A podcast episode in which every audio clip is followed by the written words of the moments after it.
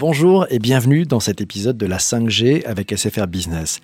Révolution technologique pour les uns, révolution des usages pour d'autres. Quelles opportunités pour les entreprises?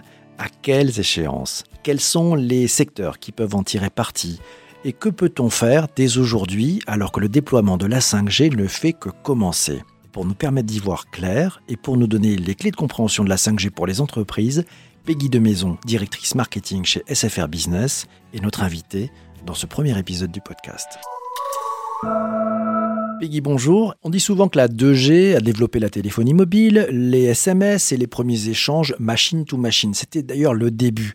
On est ensuite passé à la 3G, puis à la 4G. Peggy, qu'est-ce que la 4G nous a permis de faire? La 4G, elle a permis le développement des plateformes de streaming music, euh, comme par exemple Spotify, Deezer euh, et les autres Apple Music, mais également les plateformes de vidéo, comme plus récemment euh, Netflix, avec à chaque fois la promesse d'accéder à des contenus où que vous soyez. La 4G, elle a aussi permis bien de faire éclore des nouveaux services accessibles en situation de mobilité, qui ont transformé des pans entiers de marché, comme par exemple Uber, Airbnb ou Blablacar. La 4G, elle a également contribué à la montée en puissance d'acteurs historiques du web qui ont migré sur des apps comme Amazon, Le Bon Coin ou eBay. On a l'impression avec la 5G que les nouveaux usages sont à inventer et que le meilleur est à venir. Euh, mais concrètement, quel est le calendrier et ça va se passer comment? Alors concrètement, euh, la 5G, elle va se déployer en deux phases la première phase, là, qui a démarré, on est en plein dedans, on est en train de déployer, c'est ce qu'on appelle la 5G non autonome ou non standalone. On va s'appuyer sur l'architecture du cœur de réseau 4G pour offrir jusqu'à 10 fois plus de débit versus la 4G. Et ensuite, eh bien, il faudra attendre encore un peu pour bénéficier de la 5G qu'on appelle standalone ou autonome en français. C'est grâce notamment à cette 5G-là que l'on va pouvoir offrir aux utilisateurs euh, tous les bénéfices de réactivité et de connectivité. Quand on parle de connectivité, on entend connecter plus d'objets en même temps au kilomètre carré. Il est prévu de déployer la 5G standalone à partir de fin 2023, donc une fois que les constructeurs auront livré leurs équipements et puis finalement que nous les aurons testés. On voit bien le calendrier, merci. Mais pour les entreprises, quelles sont les possibilités et puis qu'est-ce que leurs dirigeants peuvent faire dès maintenant Alors c'est vrai qu'il y a des usages immédiats sur la 5G. Euh, j'en vois deux euh, majeurs dont on peut se parler euh, déjà aujourd'hui. Le premier point concerne le débit plus important qui va être un atout, par exemple, pour les entreprises qui travaillent à distance ou en déplacement. La 5G, donc pour les collaborateurs en mobilité, va faciliter grandement le partage et le transfert de données, tout ce qui est échange de documents, la qualité des visioconférences, etc. Et les, capacités de transfert de données? Alors, concernant les capacités de transfert de données, elles seront dix fois supérieures si on les compare par rapport à la 4G. Et elles permettront euh, d'utiliser de plus en plus, par exemple, là où on se trouve, la réalité virtuelle, la réalité augmentée, sans contrainte, en se connectant au serveur qui héberge les images et les vidéos dans le cloud. Alors on vient de voir le premier usage et le deuxième usage. Alors le deuxième usage, euh, qui peut être également mis en œuvre dès à présent, il va concerner l'Internet des objets, l'IoT. Il y a certains objets qui ont besoin de plus de débit dès maintenant. Donc c'est par exemple le cas euh, de la télésurveillance, de la vidéoprotection, des caméras 5G et un réseau 5G euh, permettront d'avoir des remontées d'infos beaucoup plus précises avec des zooms ultra puissants, ce qui donnera une qualité très précise et très importante de l'image. Euh, au niveau de l'usine 4.0, par exemple, on va pouvoir mettre en œuvre des schémas de maintenance en réalité augmentée qui pourront là aussi aller chercher dans le cloud des plans 3D très volumineux. Donc tout cela est possible aujourd'hui euh, et bien sûr côté SFR Business, nous sommes prêts avec des forfaits de data euh, très conséquents pour l'ensemble de ces objets. Et quels sont les secteurs d'activité ou les types d'entreprises qui sont concernés? Alors en définitive, euh, toutes les entreprises sont concernées. Euh, toutes les entreprises peuvent imaginer euh, dès maintenant des services, des outils, des nouveaux process qui vont leur permettre de créer de la valeur pour leurs clients. Donc ces entreprises peuvent réfléchir dès maintenant à la façon dont elles pourraient profiter de la puissance de ces nouveaux réseaux et avec comme objectif final un booster leur compétitivité. Pour nous, la 5G c'est pas une simple évolution de la 4G. Hein. La 5G elle est bien synonyme de nouvelles opportunités pour l'ensemble de nos clients. Et comment se préparer quand on n'a pas les compétences 5G Est-ce qu'il faut d'ailleurs des compétences particulières pour se lancer dans cette aventure? Alors, il est vrai que toutes les entreprises euh, ne sont pas des entreprises d'ingénierie ou n'ont pas forcément les ressources à affecter sur ce type de transformation.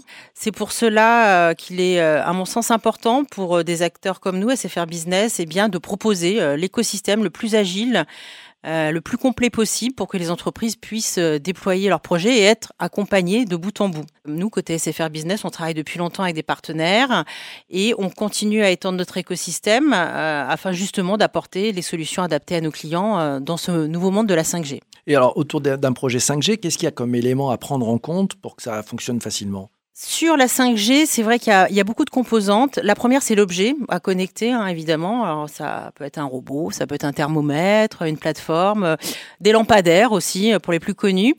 C'est cet objet qu'on va venir doter d'intelligence. Alors, pour le doter d'intelligence, il lui faut un capteur, un capteur connecté. Euh, ce capteur, lui, il va, mesurer et puis dans certains cas, il va également euh, agir sur l'objet, euh, marche-arrêt par exemple. Il nous faut également un réseau 5G, bien entendu, pour collecter les données et puis transmettre les ordres. Il nous faut une application, donc une interface qui va permettre de restituer l'ensemble des données pour aider à la prise de décision. Et enfin, très important, quand on parle de, connexion 5G, il nous faut une brique de sécurité pour protéger l'objet et les données qui transitent. Alors ça tombe bien qu'on parle de sécurité parce que parmi les grandes questions que l'on peut se poser, qu'ont d'ailleurs animé les réseaux sociaux, les créateurs de fake news, la sécurité. Alors plus d'objets connectés, plus de données, c'est plus de convoitises aussi, et, quels sont les risques? Alors, plus d'objets connectés, oui, plus de données, oui, plus de convoitises, c'est vrai, mais également plus de solutions de sécurité aujourd'hui qui se développent sur le marché. Les risques industriels, ils sont pas nouveaux, euh, on les connaît bien, hein, côté SFR Business. Euh, il y a de plus en plus de solutions aujourd'hui qui sont secured by design, comme chez nous, euh, chez SFR Business, où toutes nos offres sont développées avec une composante sécurité de bout en bout. Quand on parle de réseau 5G, on peut insister sur le chiffrement du réseau 5G qui sera significativement renforcé. Donc on va se parler de 256 bits contre 128 bits en 4G et couplé à ce chiffrement euh, en cœur de réseau, euh, le niveau de sécurité globale du réseau 5G est prêt pour le transport des données sensibles. Qu'est-ce qui est important? Ce qui va être primordial euh, pour les entreprises, c'est de maîtriser leurs données, d'identifier les failles dans leurs outils, dans leurs process. Il va être primordial pour eux de se prémunir des risques des vols de données. Il faudra pour eux apporter le bon niveau de sécurité au bon endroit dans le process industriel et surtout euh, qu'ils soient en mesure de superviser euh, l'ensemble de, ce réseau 24 heures sur 24. Et, que peuvent faire les, entreprises dès maintenant? Alors en termes de sécurité, euh, les entreprises dès maintenant, et d'ailleurs il faut souligner que beaucoup le font d'ailleurs, hein, elles peuvent mettre en place des solutions de sécurisation de leur SI, de leur réseau, de leurs données, d'accès à leurs données également en situation de mobilité, c'est très important. La 5G finalement s'intégrera dans le prolongement de cette politique de sécurité et de surveillance mise en place. On passe maintenant à une séquence sympathique de ce podcast, la chasse aux fantasmes. Peggy, quels sont les fantasmes qui ne sont pas pour tout de suite avec la 5G Alors, fantasmes, euh, je parlerai plutôt de vision long terme, parce que finalement, quand on parle de 5G, euh, tout est possible et tout sera possible un jour. On parle aujourd'hui beaucoup de la voiture autonome, et euh, c'est vrai qu'il y a beaucoup de constructeurs qui, qui sont lancés dans ce réseau. Maintenant, pour qu'une voiture soit réellement autonome, c'est-à-dire ce qu'on appelle le niveau 5, eh bien, il va être nécessaire que toutes les technologies soient opérationnelles. Donc bien sûr, la 5G, comme je vous l'ai expliqué tout à l'heure, standalone pour réduire la latence sur tout le territoire, mais également les protocoles de communication entre les véhicules, euh, de communication avec les infrastructures et les routes euh, pour que la voiture, eh bien, elle puisse réagir euh, immédiatement.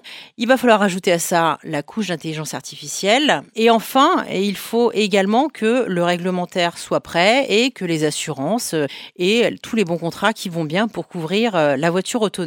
Ce qu'il faut noter, c'est que la plupart des voitures qui sont aujourd'hui avec des pilotages automatiques, elles sont euh, en niveau 2.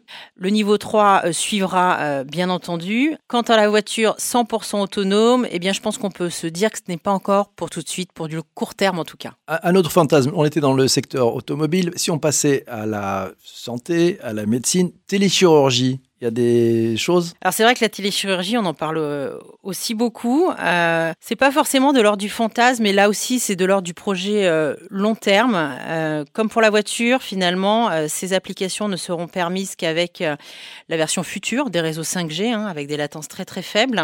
Ces réseaux, ils n'arriveront qu'aux alentours de 2023. Et comme pour la voiture, eh bien, ce n'est pas qu'une question de technologie. Il va falloir aussi que les patients soient prêts, que les chirurgiens euh, soient formés, que tous les essais étaient concluants et que le modèle économique soit le bon, ça c'est aussi important. Là aussi, on n'est pas dans le fantasme, voilà, mais dans des projets qui prennent du temps. Euh, et sur ces projets-là, ben, il faut se donner le temps, car dans les deux cas euh, qu'on a cités, des vies peuvent être en jeu. Donc il faut prendre le temps qu'il faut.